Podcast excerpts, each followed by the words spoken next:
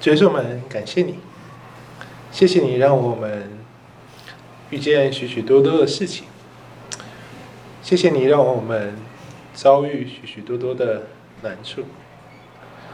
主更谢谢你，在圣经当中放下话语，放下榜样，放下例子，使我们可以从这些主所安排的事件当中，知道发生在我们身上的事情有神的心意。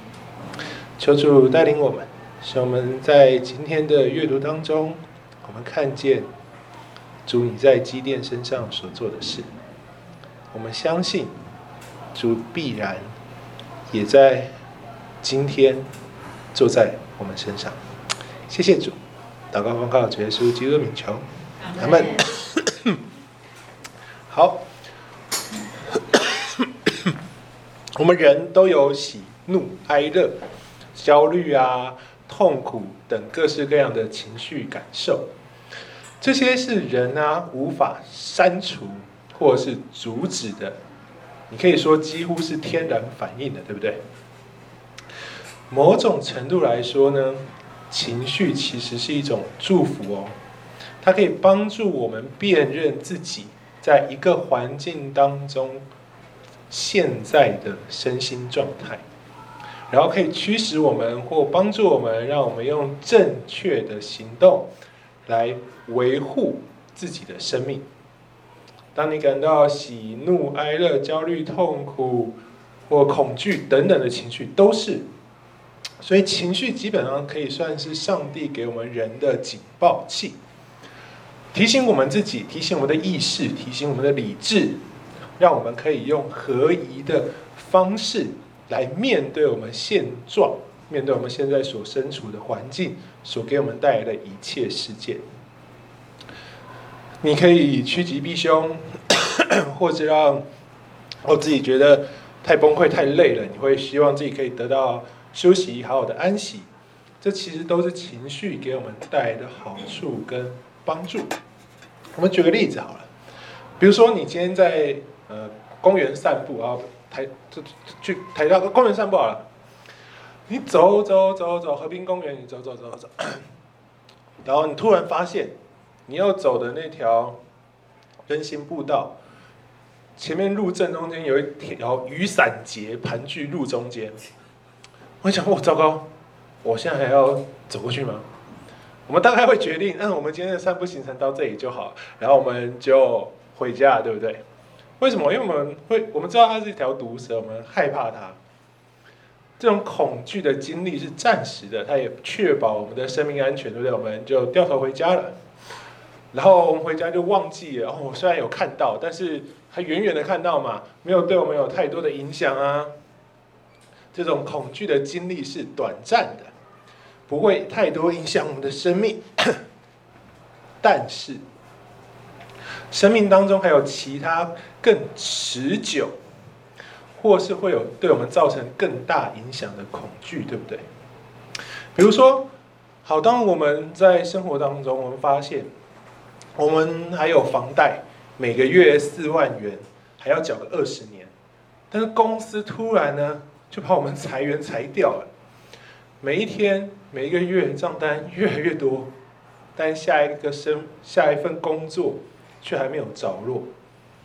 这恐惧没有结束哎，一直累积，一直累积。这个长期且可怕的恐惧，你觉得会怎么样影响我们的生命？你有办法转头就走了吗？很难了，对不对？因为他现在就在你的生活像复古之躯一样纠缠着你。你每天多银行多寄一份账单来，你的重担就多增加一分。每过一天，你就觉得你好像快要没有地方住了，你快要没有东西吃了。这个恐惧一直紧紧的抓着你。你会跟之前那个过得丰富美好的你有相同的心境吗？会过相同的生活吗？我会，我每天要去。我想现在以前可以一天吃三次麦当劳，现在我可能一天要不要踏进麦当劳都要想一下，对不对？这恐惧驱使我们改变了我们的生活方式。每个人都有恐惧，对每个人来说最大的恐惧都不太一样。对一个怕黑的人来说，只要是黑暗，他就怕。你把他放在黑暗里头，就像要了他的命一样。但有人对黑暗却是怡然自得。然后我不行，睡觉都是不能开灯，你有一点点亮我就睡不着。我一定要完全的黑暗，我才可以得到绝对的平静跟休息。不一样，大家都在经历黑暗。黑暗是这个世界发生一个必然的事实。有的人会恐惧，有的人不会恐惧。恐惧人会告诉你：“我我就是不知道这黑暗当中接下来要发生什么事情呢？很可能就发生我我想象到的事都会在黑暗当中发生出来啊。”我们的恐惧有时候会出于我们的想象，只能说有时候，但也很可能我们的重担加深，我们更多的焦虑，我们更多被影响，其实都是被我们的想象带来，对不对？我们想象哇，那个。账单再缴不出来，我的房子就要被法拍了。我再没有工作，我就要没有饭吃了。我在想象到那个肚子饿的感觉，哦天哪，好可怕！所以我那当还没发生，我就非常的恐惧。这叫对未知的焦虑。它会随着时间不断不断的增加，无论你现在在做什么，你是工作或者是玩耍，白天或是晚上，无论你什么使用转移注意力，或是透过冥想冷静，要帮助自己调整，你只要一接触那件事情，你内心的恐惧就会升起来，你会发现它就是一个缠绕、纠缠我们。但我们也说，人是可以透过训练啊、教育啊、各种认知去改变的。所以你看，很多那种特种部队或者是军队，他们透过严格的训练，他们可以增加一个人对恐惧的耐受度。但每一个人都有极限，对不对？你没有办法抹除你生命或者是你整个人当中那个恐惧的反应，只是你可以忍受的多跟少，可能很多，可是突破极限，你还是会崩溃。所以我们可以知道，恐惧是一个情绪的本能发生在我们身上。既然神把它放在我们身上，就代表这件事情，神在我们众人不喜欢这个感受，我们众人不喜欢这个感觉，我们可能无法理解我们到底恐惧对我们有什么好处。可是，如果是神放在我们身上的，其实它就是一个神可以给我们祝福的管道。恐惧其实对我们的信仰。非常非常的重要。恐惧是一个非常强大的驱动力。好，当然你现在想象一个画面哦，如果你有一个人，他非常的怕狗，呃，我们都相信啊，都有这种人，什么狗都怕，对不对？从最小的吉娃娃到最大的什么德国狼犬，或者是比特犬、藏獒什么的，全部怕，只要是。四条腿有毛会叫会汪一声，他就会吓得半死。好，这种人一定有，很怕狗，什么都怕都怕。有一天他出门，好，他走在一条巷子里，旁边都是住宅，就没有别的路可以走，就是你从这里走进去，就一定要从那里出来。就你走进去的时候，发现前面正前方出口处，你正要右左转的地方，出现一只博美。我天啊！真的立刻感到非常的害怕，对不对？很怕狗啊，所以我就绝对不要再继续往前了嘛。他回头，结果想要逃跑的时候，发现路口处出现一只德国狼犬，哇，糟糕了，前无退路，后有追兵，背腹受敌，无路可逃。就两只狗约好的，不断的向你前进，怎么办？要爬墙吗？没有办法爬，爬不掉啊。你怎么办？站在原地等死，还是你会选择一个方向去试一试搏命逃出升天？那你会选哪一边？你会选博美还是选德国狼狗？博美嘛，好。这为什么？为什么？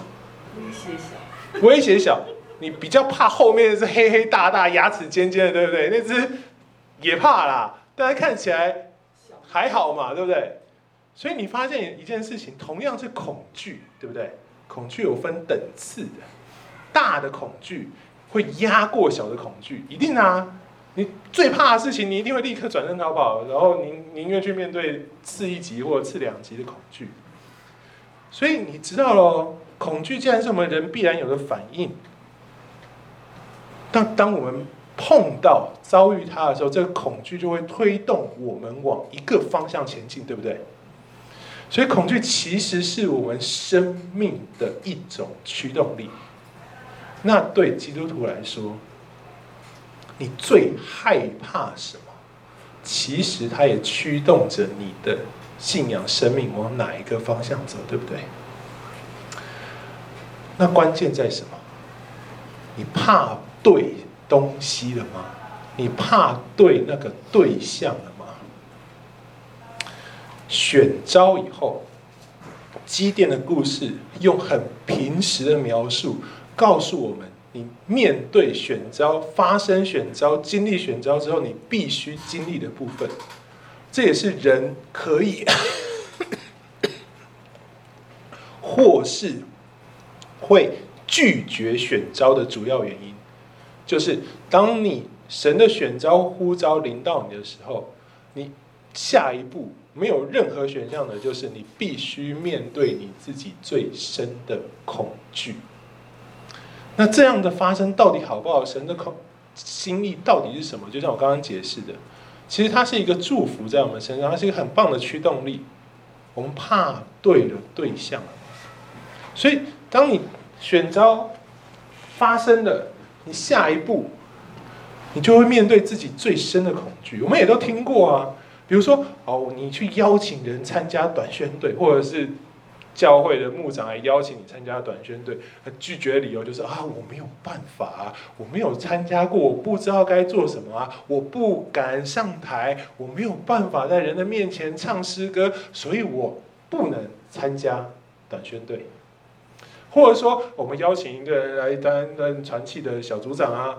哦，我没有办法，我无法担任小组长啊！我不会带小组分享，我也不能带小组查经，我也不知道该怎么样关怀人，我也不会去建立关系，所以哦，不行，我不能承担这个服事。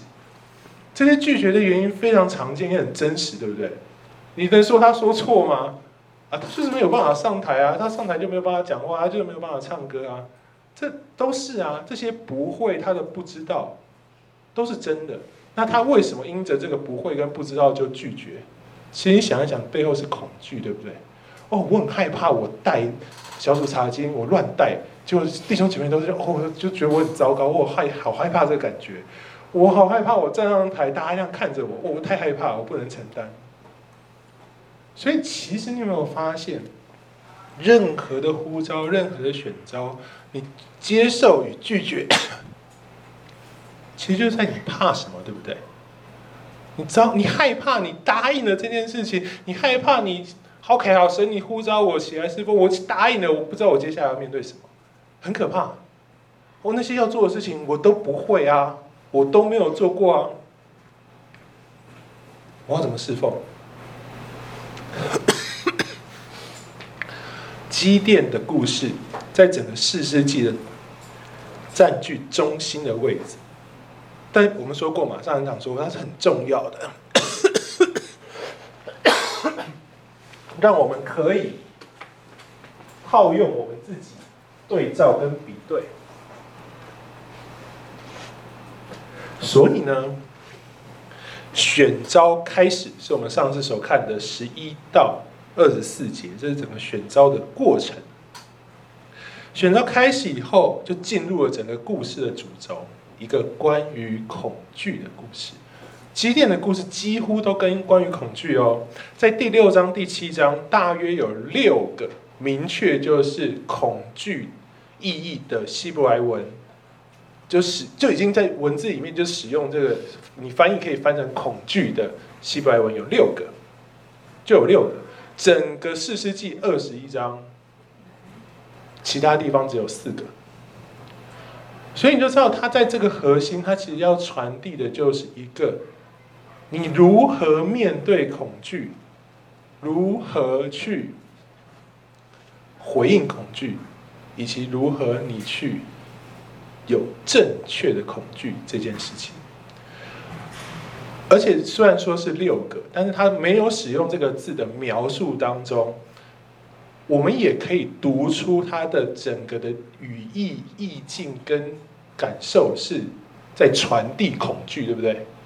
好，比如说我们之前有提过米甸人他们的进攻方式，对不对？他描述了，他虽然只说他们使用骆驼，可是理解了整个历史背景跟那件事情之后，你感受到的也是恐惧，对不对？这就是士师记描述激烈的手法。它其实整个主轴贯穿的就在这件事情上，这跟其他的部分形成鲜明的对比，所以我们知道恐惧就是这个段落的主题。为什么要这样？亲爱的弟兄姐妹，作者的目的是要帮助我们牢记上帝如何解决他的子民，如何解决基甸的恐惧。我相信基甸故事大家都熟。你看到后面，你觉得他还怕吗？好像不怕，但为什么？到底因为什么而不怕呢？我们今天就来看这个部分。基甸他明白他现在遇到谁，他遇到了出埃及记里头的上帝。所以他第一句话，他回应神的第一句话，在诗诗记的六章的十三节，他说：“主啊，请容许我说，耶和华若与我们同在，我们怎么会遭遇这一切事呢？我们的列祖告诉我们，耶和华领我们从埃及上来，他那奇妙的作为在哪里呢？现在耶和华却丢弃了我们，把我们交在米甸人的手掌中。事实上，基甸说什么？今天在说上帝呀、啊，我知道你在，没错。”我们也在等你呀、你是我知道那位出埃及用骑士的上帝，对不对？我们以为你不在啊，那你今天来找我，你在了，那是不是代表你就要开始用我所知圣经里头旧约圣经里头摩西五经里头所写的那些神迹骑士来拯救我们了吗？你你应该也会这样想，对不对？我们等好久了，我们好苦啊！上帝，你现在出现了，我那那那个过去那个。那些事情要发生在我们身上，对不对？好，满心期盼，上帝说：“嗯，我就来救你了。”就没有，出乎基甸意料之外，上神对他说：“你哦，现在是我要让你，你用你所拥有的力量去拯救以色列脱离米甸的手。你用你这个力量哦，全取决于你。哦，糟糕了。”哎，不对啊，上帝，我们刚刚不是这个意思哦。我们在等你救我们，是像过去那样救我们。啊，你现在跟我说可以啊，我来了，你去救他们。哎，选招出现了，对吧？听见这话的基甸，心里第一个反应，我们若是你想想，你如果是基甸，你听到上帝这样跟你讲，你去，你想你开玩笑吧？我，你你不知道我现在躲在这里打麦子吗？你说我去，你开玩笑吧？可是你想想不对啊，这上帝呢？上帝跟我开玩笑的吗？上帝不跟我开玩笑的啊，真的要我去啊？现在是我去了耶，你会开始感觉什么？我要去打那些骆驼，十三万人呢！我要打，我昨天就打，我前天就打，我为什么等你现在来我才去打呢？上帝，你难道真不知道我就是因为害怕，我躲在榨酒池里面打麦子吗？你会弟兄姊妹，你会喜欢躲躲在一个地洞里面做事情吗？不会，对不对？很不舒服啊，也很难做事啊。那时候没有电灯诶，在黑暗里面这样偷偷的打麦子，还不能发出太大的声音，不然被听见怎么办？然后别人知道，哎，你为什么有东西吃啊？我告诉你啊，我躲在那个榨酒池里面打麦子，你觉得他会钦佩你还是笑你？这都不是一个很令人舒服的事情，对不对？正常的状况，我们不会选择这些，因为这些也令我们害怕啊。我们害怕被嘲笑，我们害怕那些不舒服，我们不想要这些事情。可为什么现在通通可以接受了？因为我们背后一个更大的恐惧啊，更大的恐惧会驱散、驱赶那个小恐惧嘛。现在我后面为什么不让我会选择这样做？觉得很棒很好。米店人呢？米甸人来了，米甸人的骆驼战队来了。米甸人是我们现在以色列人所有人最可怕的敌人，是我们所有人的梦魇。每一只超过两公尺的骆驼向你冲过来，上面还有盾牌手跟弓箭手在那边射箭，哇！像秋风扫落叶一样。然后他们来不是来，就是我东东东西给他不够哎，他一定要破坏，他一定要烧杀掳掠，他一定要把这一切玩玩开心了，他才要走。像蝗虫过境一样入侵这片土地，唯一的目的就是蹂躏他。这是很大很大的恐惧，所以基甸觉得我现在躲在这里打久战，可以没事，真的是太好了，对吧？大的恐惧驱赶了小的恐惧，所以基甸立刻回答上帝说：“哎，上帝，上帝，请容许我现在跟你讲，我怎能拯救以色列呢？你看哦，我家在玛拿西支当中是最贫寒的，我在我父家是最微小的。弟兄姐妹，你记得这句话？”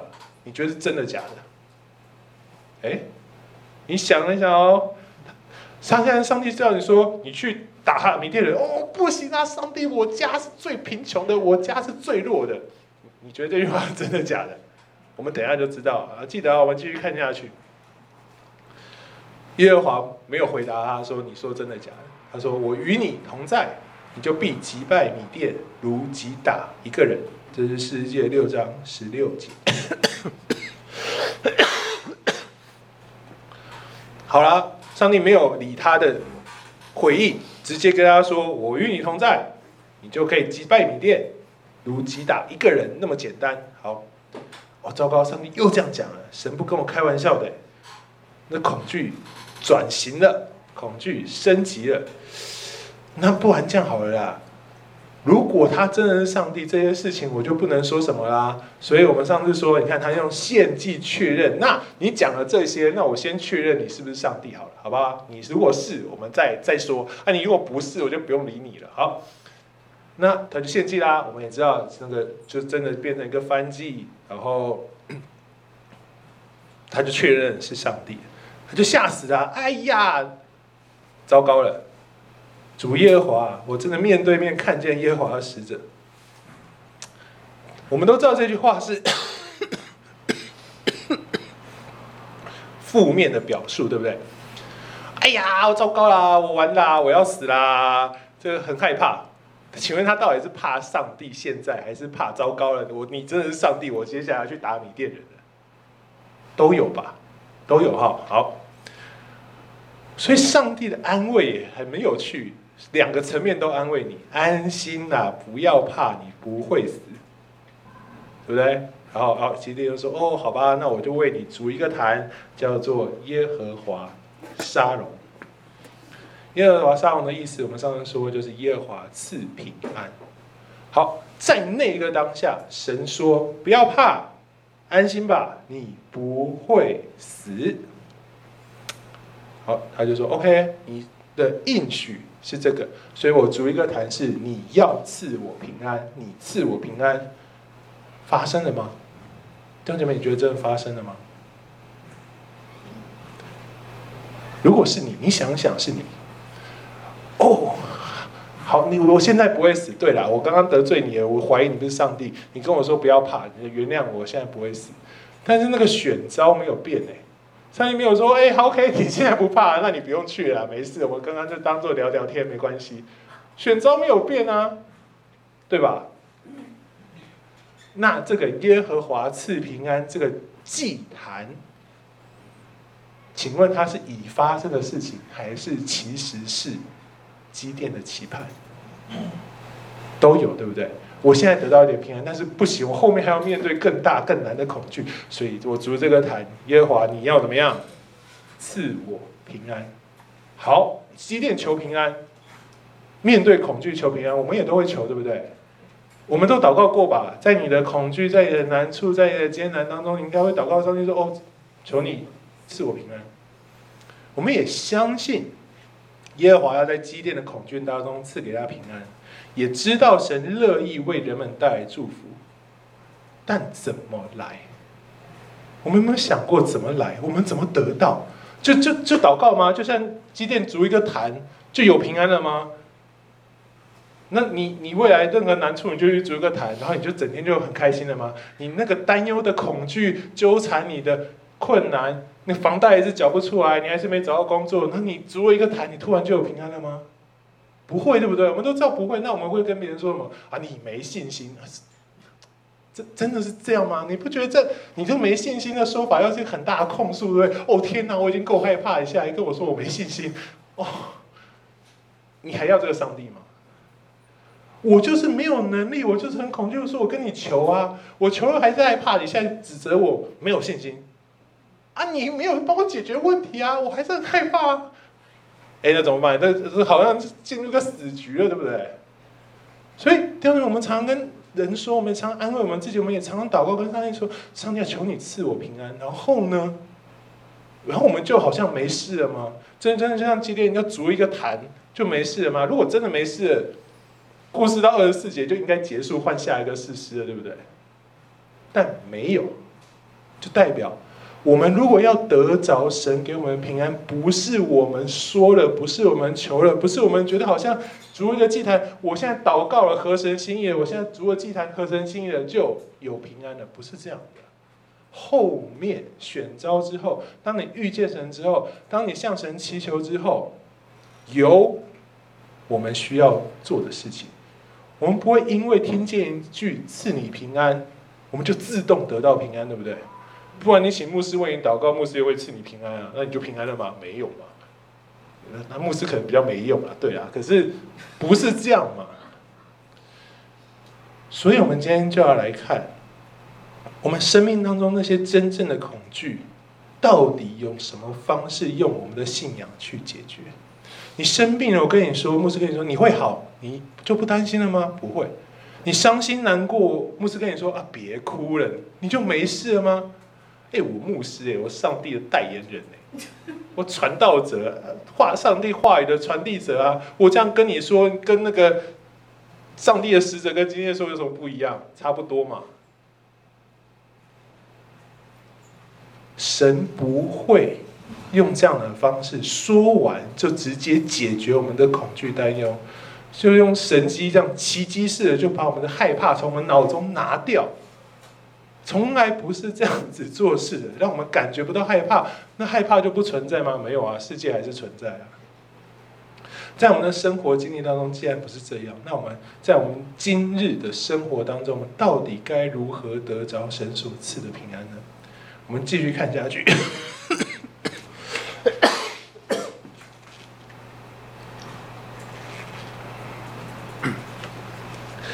听见了上帝对他的选召，基甸开始被迫面对他对米甸人的害怕。现在就像我举一开始举的例子哦，出口米甸人一群骆驼战队，极大的恶犬。基甸现在站在路中间，他必须思考：我现在是要前进还是回头呢？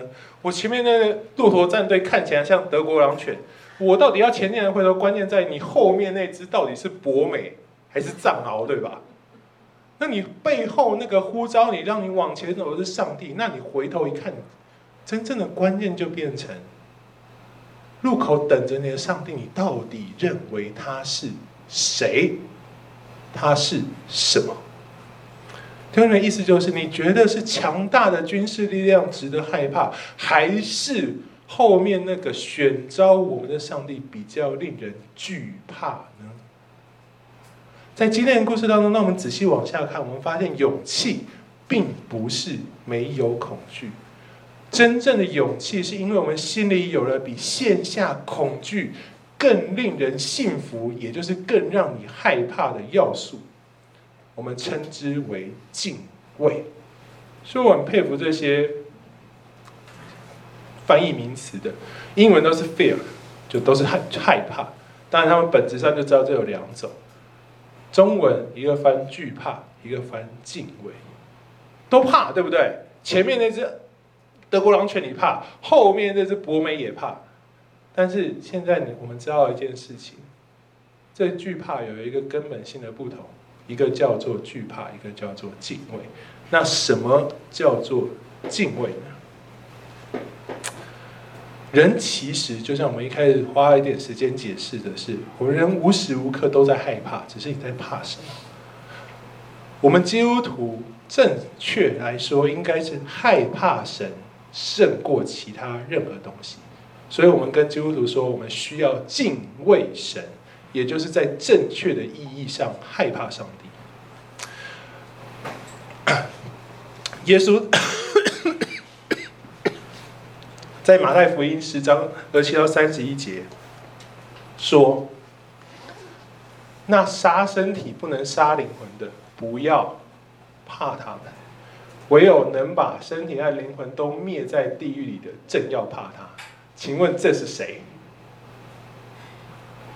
把身体跟灵魂都灭在地狱里的是谁？上帝。审判的是神。所以你要怎么样？怕他，这是畏，对吧？害怕。但耶稣接下来说什么呢？两个麻雀不是卖一分银子吗？若是你们的父不许，一个也不能掉在地上。就是你们的头发也都被数过了，所以不要什么惧怕，你们比许多麻雀还贵重。后面这一段在讲什么？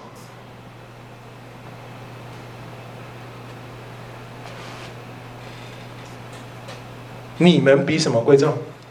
麻雀。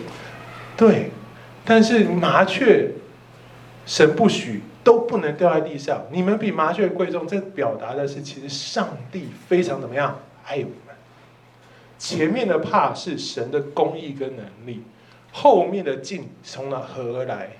从上帝的爱而来。他要我们想起上帝是爱你的，上帝看重你，上帝连你的头发都数过，所以他看你为珍宝，他非常关心你。我们谁真的数过我们的头发？没有，上帝数过。我们既然比麻雀还贵重，神跟我们有这样密切的关系，那么这就叫做敬畏了。我们应该要害怕，但是不是惧怕。恐惧这个词有一个很特别的例子，在做大家就是在每个以色列人见上帝的那一天，在出埃及记二十章，上帝出现伴随着云、火、烟、雷声跟天摇地动，所有的以色列人因为这个现象很怎么样惧怕。这没有问题，上帝这这些东西的出现本身就是要让人惧怕的。然后人因为这些惧怕，就觉得哦，我不要靠近西奈山了，我不要去见上帝了。上帝就对百姓说，叫摩西对百姓说：“你不要怕，神是要来试验你们，叫你们敬畏神，免得犯罪。”所以现象的惧怕是要让我们知道前面这一句。把身体跟灵魂灭在地狱里的能力，神的能力，神的公义，神的审判，神下来试验你们，叫你敬畏他，免得犯罪。因为那样，我们就不会犯罪。使我们不要犯罪，其实是爱我们，对不对？因为犯罪的结果是什么？与神永远的隔绝。所以神不要我们与他隔绝，他很爱我们，他看我们归贵重，他数过我们的头发，所以他希望我们那一个惧怕，使我们不要犯罪，可以与神连结。弟兄姊妹，这就是敬畏了。他没有办法用很简单的名词去解释，所以你必须回到很多经文的画面当中去体会，在惧怕跟贵重的那个疼爱中间，那一个一体两面的界限。这就是我们基督徒跟上帝的关系。我们怕，但我们又爱，这就是敬畏。所以在旧约当中，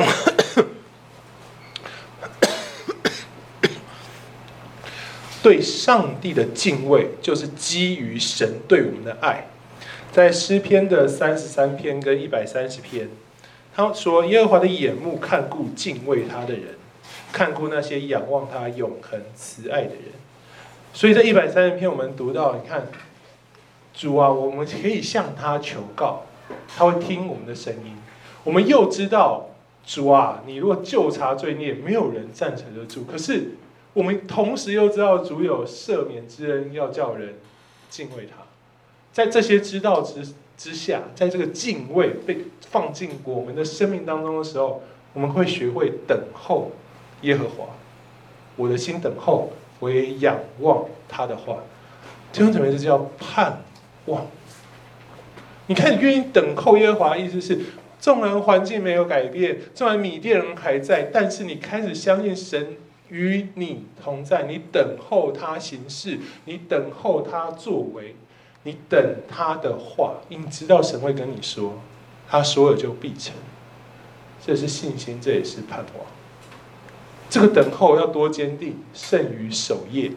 守夜就是我们有责任，有军事责任，是我一定要守守住那里，不能让敌人跑来，对不对？我们这样等候神，要胜于守夜的。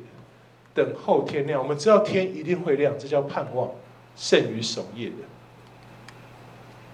当仰望耶和华，为什么？因他有慈爱，有丰盛的救恩，他必。救赎以色列脱离一切罪孽，最后这一句就是接下来的重点。他必救赎人脱离一切的罪孽。我们都知道，耶稣基督死在十字架上，为要赎回我们。代表的是，当我们越敬畏神，也就是越爱上帝，我们就越害怕冒犯，越害怕辜负那位为我们的罪死在十字架上的救主。所以在爱里头，没有恐惧，没有惧怕，这就是敬畏了。真正的敬畏反而又不怕了，因为惧怕里含着刑罚，在惧怕里面的人，在爱里未得完全。所以简单来说，解释敬畏的这个害怕。其实就是你知道上帝是谁，以及你知道上帝不是谁，这就是基甸接下来要经历的。上帝要他经历这一切，我们刚刚所说的其实都是结论。但是上帝如何让基甸经历什么事情，以至于他得到这些结论，就是我们今天要看的重点。基甸能不能得着安慰，脱离恐惧？就像我说的，他一切都取决于你。基甸认为上帝是什么样的存在？如果他脑海中的神不可能与人同在，那他不会相信神说：“我与你同在，会击败米甸人。”他觉得这可能只有说话的场面话，这是场面话虚假的。这个上帝跟他碰面，这个选召，这个应许，也无法使他从米甸人的恐惧当中脱离出来。为什么基甸会有这样的怀疑？因为基甸所生活的环境，所拥有的环境，让他认识的神不太正确。所以神如果要让他不惧怕现在的环境，转而敬畏神，就必须让基甸明白，我不是你心里面所想的那个神，这就叫做上帝不是谁。基甸必须明白上帝是谁，所以神要让先至少先得让基甸明白我不是谁，因为基甸带着这个世界的环境，他家族原生家庭给他的背景来理解这位上帝。所以基甸到底怎么认识上帝呢？对基甸跟他所有的家人而言，他们明白一件事情，他们完全明白出埃及记的上帝，对不对？他见到上第一句话就说：“我说话，你是那个出埃及的神哦，所以你要来救我。”所以他对出埃及记非常的熟哎。那个时候可是没有太多文字的哦，所以都是口传。所以代表基甸的家族至少非常认真的把摩西五经的内容怎么样一代一代的传下来。所以到了基甸，他才有办法在他面见神的那一刻，知道哦，你是那个有大神迹奇事的神，你可以救我们。他会这样子跟神说话。他还敢这样跟他说话，就知道他做过嘛，所以可以再做，不会怎么样。所以代表基甸的家族对于这个口传下来的内容还挺正确的，对不对？好，所以是基甸的爷爷告诉基甸的父亲，基甸的父亲再告诉他嘛。约阿施就是基甸父亲的名字，他是雅卫的，希伯来文的雅卫就是耶和华上帝哈，就是雅卫就是上帝。约阿斯是亚卫的缩写型变体字，就是它是它希伯来文的整合字体，它的变体，因为不能你不能拿上帝的名字当自己的名字嘛，但你希望你跟上帝有很大的关系，所以你会把它进行变体，这就叫希伯来文的缩写型变体字。意思大概就是耶和华已经赐予，所以你看他很希望自己跟神有这样的关系，所以我把耶和华雅威的词 变一变，变成约阿斯，然后代表这个意思，已经，已经哦，注意已经，就是我已经连结了，我已经得着了，我已经得到这个赐予了，这是他父亲的名字。我们今天所读的经文后面基甸去拆的祭坛，谁族的？谁族的？约阿施族的。哎，你会发现特别的地方来了，一个其已经跟上帝有关系的人，能够将摩西五经流传给他儿子的人，正确无误的内容的人。他筑了巴力跟亚舍拉的祭坛，他筑了巴力祭坛，立了亚舍拉的柱子。为什么？为什么？在我们的理解里面，我都觉得，哎，你这么熟悉圣经，你应该不会想做这些事情啊，对吧？那为什么他做了？他比较不爱神吗？你现在有办法把整个出埃及记背下来，告诉你家小孩吗？你也做不到啊。那到底谁比较爱上帝？那为什么？为什么他会做这样的事情？弟兄姊妹，人一开始离开上帝，就因为一个字叫做贪。分别善恶树底下，魔鬼诱惑亚当夏娃说：“你吃，吃了你就有上帝的能力。”哇！我现在没有的东西，我想要，这叫做贪。上帝我有了，好棒。他带领我们出埃及，对，这都是真的，所以你一定要记住，你有一个带你出埃及、战无不胜的上帝。但是进到了迦南以后，我们第一堂课已经说过，发现哇，好棒哦！约书亚在来这边打的时候，我们都在旷野流浪哎，我们的上帝打赢了埃及没错，但我们都在旷野流浪。这边的人拜巴力，他们怎么样？有城镇，有农业，有畜牧，哇，丰衣足食，安全无忧，哎。我们信的神可能是打仗的神啊，啊，他们信的神是什么？生活的神，对不对？然后我们要很会打仗，那要想不想好好生活？想要啊，那怎么办？啊，两个都拜嘛，对吧？很合理的选择，这叫什么？贪，我都要。巴力在古近东的故事当中，他是风暴跟雨水的掌控者，他同时也是生育能力的确保者。这三点是当时。生社会运作下去最重要、最重要的机制，对不对？你要有风调雨顺，你的农作物才会好啊，你的牛羊才可以长大啊。那你要大面积的耕种，你要有足够的劳动力，对不对？所以你的你要很能够生小孩啊。巴力直接告诉你，我确保三件事情：我管风雨，你拜我，我就给你风调雨顺；你拜我，你照着我的方式做，我就给你如。海边的沙一样的后裔。哎，我们的耶和华可以分开红海啦，有十灾啊，啊，我们都在旷野晃来晃去呢，啊，这个不错，对不对？那怎么办？没关系，我跟你讲，我们这边不要放哈，抓好，抓好，啊，那边择优纳进来。所以约阿施建了巴力的祭坛，他们都认为我们可以有好的分配跟安排。这是整个以色列直到分裂王国时期，同样的问题一直流传下去。我们有时间分配给耶和华领我们出埃及的主神，OK，你主神巴力副神，实用性而来。巴耶巴力是一个蛮不错，现在可以让我们好好过生活的神。他是带来雨水的神，使庄稼生长的神。巴力是人们想要的贪念。投射出来消灭上帝主权的偶像，对不对？上帝，你没有给我丰衣足食，但我太想要了，所以我拿一个巴力来消减你对这方面的权利。我拜他，他要给我这些，你不给我的，他给我，因为我想要。这叫做贪。偶像就是这个意思。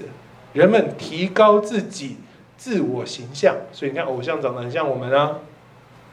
满足自身贪念欲望的存在，通通都可以成为偶像。我们拿这个来取代上帝，拿这个来分割上帝。我们没有不要上帝，对，我们没有不要上帝，但我们想要的这些，你既然没有要给我，我就怎么样，自己抓。但神是唯一且至高的存在，除他以外，不能有别的神来替代，对吧？十诫里面讲的清清明白。我们是按着他形象造的人，这就是他对我们强烈的爱。他是因为爱而创造我们，我们生命的目的就是回应这个爱。一旦人把有了别的偶像，人就开始依赖一些会令人失望的东西，那些失望就带来恐惧，就成为我们生命当中缠累我们的恐惧。所以，亲爱的弟兄姐妹，超乎我们原本想象的方式是，上帝解决每一个人恐惧的解答。解决积淀恐惧的解答，不是跟安慰你，不是什么抽象的叫你鼓起勇气，不是跟你说赐你平安就这样，它是实际的要我们去除掉我们生命当中的偶像。同学们，当你去除掉你生命当中的偶像的时候，你就会发现你不再惧怕。在积电的故事当中，我们会看见。当基甸在橡树下筑了那个称作耶和华沙龙的祭坛后，那是早上哦。然后神什么时候在跟他说话？夜里，经文告诉我们那天夜里。所以他筑完的时候回去，心里面肯定很多很多的想法，转了很多念头啊。就像你接获一个服饰邀请，你最好的拒绝方式是什么？我回去祷告一下，对吧？然后你就得到了时间空间，怎么样？哦，我去那边搓搓拉拉，搓搓拉，然后就没事了嘛。今天也是啊，OK，我帮你筑一个坛，然后回家跑跑了。可是能够你面对的是上帝耶，发现是真的上帝，你过去认识的上帝这样子来选召你，亲自跟你见面，你没有办法忘记啊。那一天他肯定过得很不平稳啊，想了很多哇，很多艰难，很多恐惧。最有感受的一整天的那天晚上，上帝又来了，对吧？这次上帝没有在跟他谈什么哦，他叫他做什么？弟兄姐妹们，我们刚刚都读过，叫他干嘛？拆你家的祭坛。上帝跟他说：“你要把你父亲的公牛，就是那七岁的第二头公牛取来。”好，来，弟兄姐妹，来来，公牛。养到七岁，而且这是第二头。你觉得他家到底是不是那个支派里面最贫穷的？谁造巴力祭坛的？我为这个承认造一个，哎，请问他是最微小的还是最有权力的？没错。他回你就回去看，你就知道前面那搪塞上帝那些都是假的啦。他家是马拿西支派的领导者，对吧？我才能盖这个啊。所以大家发现，哎呀，巴力坏掉了，找谁？约阿施，找领袖解决问题啊。而且，哎，你家的人干的。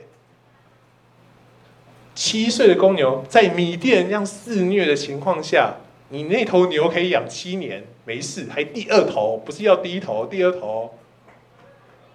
然后基甸有麦子可以在酒榨里面打，他家不是泛泛之辈，所以现在 基甸被迫，上帝要他去面对这一切，过往的这一切。造成你恐惧的这一切，来，今天我跟你说，你要做，你去拆掉你父亲为巴力筑的坛，砍下坛旁的亚瑟拉，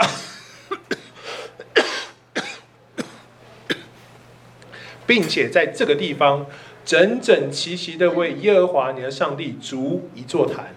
将那第二头公牛献为燔祭，用你所砍下的亚瑟拉当柴。在那个年代，这头牛很珍贵，他现在就是抓来砍了，烧光，吃都不能吃。燔祭是要烧光的哦，燔祭是要烧光的哦，不能留下任何东西。你什么赎愆祭、平安祭，都是该拿掉油脂啊，什么部分烧给上帝之后，你可以吃肉。所以人献那种祭很快乐，我有得分，有得分。燔祭是没有，烧得一干二净。所以你要去面对你的恐惧，你要去做这些事情。哦，基甸说啊，是上帝，你现在跟我讲了，我怎么办？要不要做？其实现在就只有要跟不要两个选择嘞。我要不要去听上帝的话？可是会遭遇什么？我还是不知道啊。他其实也大概知道，我砍了我爸的亚巴力跟亚瑟啊，我这个肯定被全镇追杀啊。那那上帝叫我做，能不做吗？好了，取个中间值，来，你们十个跟我来，半夜三点走，咱们偷偷的去把他砍了，不要留下那个证据，要戴手套，不可以留下指纹，知道吗？好，就做做做就做了。他因怕富家和本城的人不敢在白天做这事，就在夜间做。圣经这样告诉我们。好，你满意吗？你是上帝，你满意吗？来，弟兄姐妹。哎，我们讲了那么久，你大能的勇士呢？你还偷偷的摸摸的去拆祭坛，我们不满意啊。哎，那你觉得上帝满不满意？哦，你觉得这不像大能的勇士，对不对？上帝也知道啊，可是上帝说你是大能的勇士。弟兄姐妹，神看基甸是。大能的勇士，神就会栽培他成为大能的勇士。所以神让他面对他手中事物要放弃的那个恐惧。你要做这件事情，很可能跟全镇全家决裂，决裂了以后，你只剩下谁？呼召你的上帝，对不对？你做了，你就必就等于是这个选择，无论你怎么做，对不对？你终究要面对这个分裂的，让自己没有任何主控权，他不再有家里，不再有他其实蛮不错的家庭罩他，他这样一做跟本族本家完全绝对只剩下上帝的时候，他这个没有自己没有任何主控权，那个软弱无力的恐惧，你有没有发现跟前面的事实又一样，跟三家一样，跟以户一样，对不对？神拣选软弱的。为的是要在他们的身上显出神的荣耀。基甸，你要被神选召，你就必须面对这样的恐惧，你必须面对你最深的软弱，回到那一个点，神会在你的软弱上显出他的荣耀，使你成为刚强。所以没错，他这样做，我们都认为不满意，但上帝认为就够了。因为耶和华是鉴察人心的神，神只看基甸的敬畏。也是我们刚刚有个排序嘛，他害怕这个出埃及的领他出埃及的神，但他惧怕的第二顺位是他的本族本家，所以他在这个惧怕的顺序当中选择了他的做法。可是他有他做了，对不对？就代表他把上帝怎么样放在首位。后面的惧怕存在啊，就像我们刚刚讲惧怕有。大吃小的功效嘛，没错。他今天本来是本族本家害怕会吃掉上帝，他今天把上帝放在前面，会吃掉本族本家的对本族本家的惧怕。我们不满意，可是弟兄姊妹，这是现实，对不对？我们要明白我们自己的软弱啊，其实没什么好不满意的。大能的勇士是神栽培我们成为士，而不是神认为我们是大能勇士才让我们去面对这些，对不对？所以经历完这些，积淀就成为了什么？大能的勇士，所以弟兄姐妹啊，选召来了，选召来了。你面对你最深的恐惧，你如果愿意顺服，在你不能明白还是害怕的时候，你愿意去行，这就是顺服了。顺服会让你成为大能的勇士。神用这种方式塑造你，不是因为你知道。不是因为你明白，不是因为你可以，而是他要使你可以。只要人愿意让耶和华居首位，纵然你还是软弱，纵然还是力不能胜，上帝会用他奇妙的保守，让我们看见神那超乎人所求所想的恩典，让这个经历可以去除我们的恐惧。所以弟兄姐妹，你要面对你生命当中你最想逃避的那件事情，你必须面对它。你要除掉那个偶像，那个纠缠你的。足坛的是基甸的父亲约阿施，我们刚刚说了嘛，代表他是这个城镇的领袖。理论上失去自己所足的祭坛跟神明，他应该要相当愤怒啊。这也是基甸的判断，他应该要相当愤怒的。城里的人知道这个消息的时候，是跟约阿斯说：“把你的儿子交出来，我们要处死他，因为他拆毁了巴利的坛，砍下了坛旁的亚瑟拉。”但约阿斯怎么回应？他的回应出乎所有人意料之外。你们为巴利辩护吗？你们现在要救他吗？谁为他辩护，就在早晨把谁处死吧。巴利如果是上帝，有人拆毁了他的坛，就让他为自己辩护吧。这句我们很熟。那约阿施为什么会从盖祭台的人变成这个样子？基甸没有想过他爸会这样讲啊！如果他觉得他爸会这样说，他就大白天就拆了嘛，对不对？带着他爸一起拆啊！他拆完之后才知道他爸会这样讲，也是出乎他意料。那约阿施为什么会这样讲？其实他也这个时候他也在怀疑了，对不对？我拜了七年的巴力跟亚瑟拉，我们所有人继续活在米甸人的恐惧跟阴影下，按你这两个一点表示都没有呢，又不理我们啊！那今天怎么样？好像他可能知道，也可能不知道。基甸做这个事情一定有原因，对不对？他可能不知道基甸也碰到上帝，但他可能就知道出不一样了，一定不一样了，一定发生什么事情了。你这个没有什么动作的，那我儿子做了这样奇怪的事情，那我宁愿相信怎么样？我等，我让事实来解决我的疑惑。巴利亚是他不能动的偶像。在那边，他现在自己被砍死了，我还要去救他，那我还能期待他来救我吗？所以我等。我说你们说他是神是吧？那我们就等嘛。他如果是神，就让他为自己争取公义。他被基甸杀死了，就让他去对付基甸了。答案很明显，对不对？等不出什么所以然来。所以弟兄姐妹，你要知道一件事情，不能真正帮助我们的。都是我们生命当中的偶像，当然不只是庙里面的那些神明。我们以为让我们自己过很好的那些事物都是啊，成就啊、聪明才智、人际关系、财富、健康等等的一切，让你以为你可以完全依靠他的，他都成为了我们生命的偶像，带给我们那个远离神而去的恐惧，对不对？你太想要财富，你就。必须得见到财富，你没有办法再去遵行上帝的话语。失去财富的恐惧大到把你往神那边另外一个方向跑嘛？那个博美跟狼犬的例子就是这个意思啊。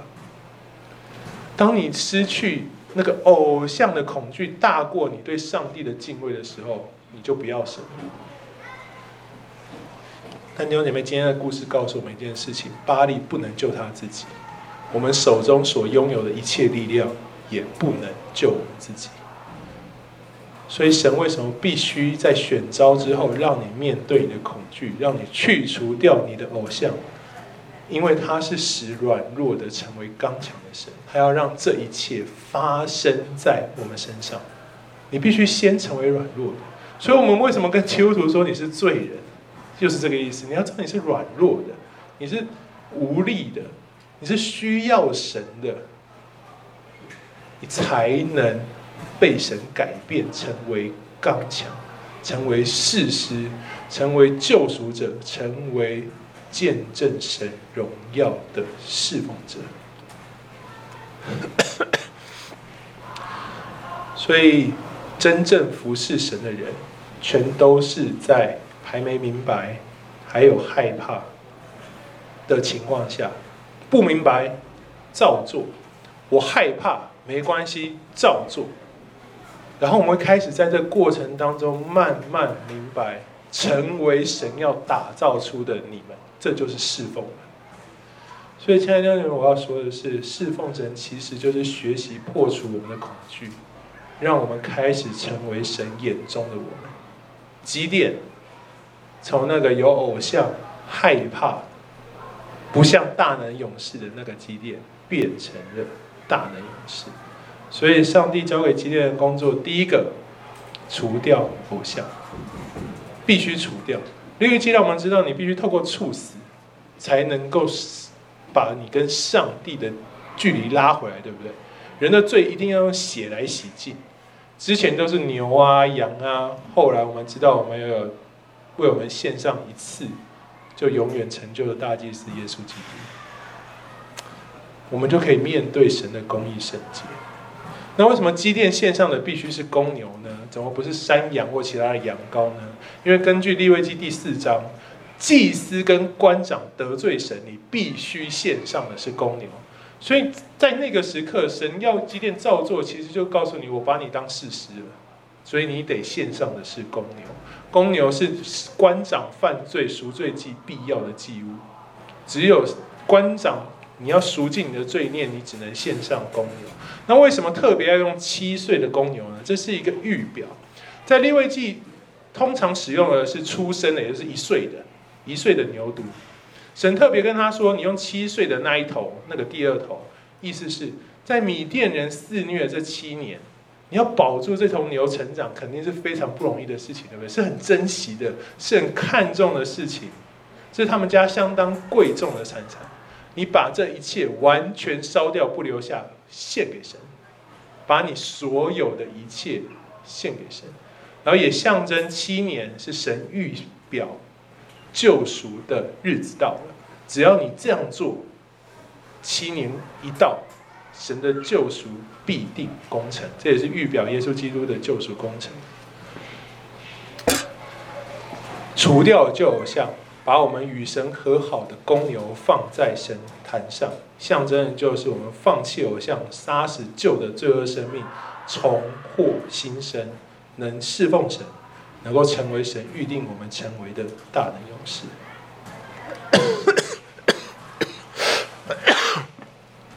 马太福音这一段经文是我们很熟悉的登山宝训。一个人不能侍奉两个主，他不是恨这个爱那个，就是重这个轻那个。你们不能又侍奉上帝，又服侍马门。你们需要的一切东西，你们的天父都知道。你们要先求他的国，盼他的意。你们所需要的一切就加给你们，所以不要为明天忧虑，因为明天自有明天的忧虑，一天的难处一天当就够了。对基督徒来说，我们或许不会去庙里拜偶像，但基督徒也很容易与我们生命当中许多的美好连结，开始跟这一位想成为我们生命当中独一救主的主宰的神去争竞。很可能是你的美貌、健康、财富、成就、家庭、孩子，还有太多太多世界所带给我们的东西。他只要成为你的偶像，就为你带来极大的恐惧，因为你知道你开始远离神，这个恐惧是如影随形的。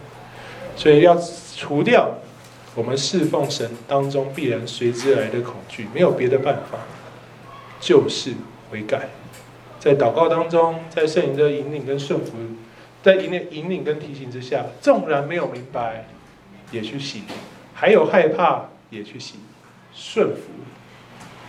当你顺服的时候，你就证明了你明白了，你是敬畏神的人，所以你才顺服。所以敬畏在顺服以前，你的顺服证明了你的敬畏。所以弟兄姐妹，在我们许许多多的机会，在我们许许多多的选招当中，你必然会面对那个最大的恐惧。基甸告诉我们，你可以怎么做？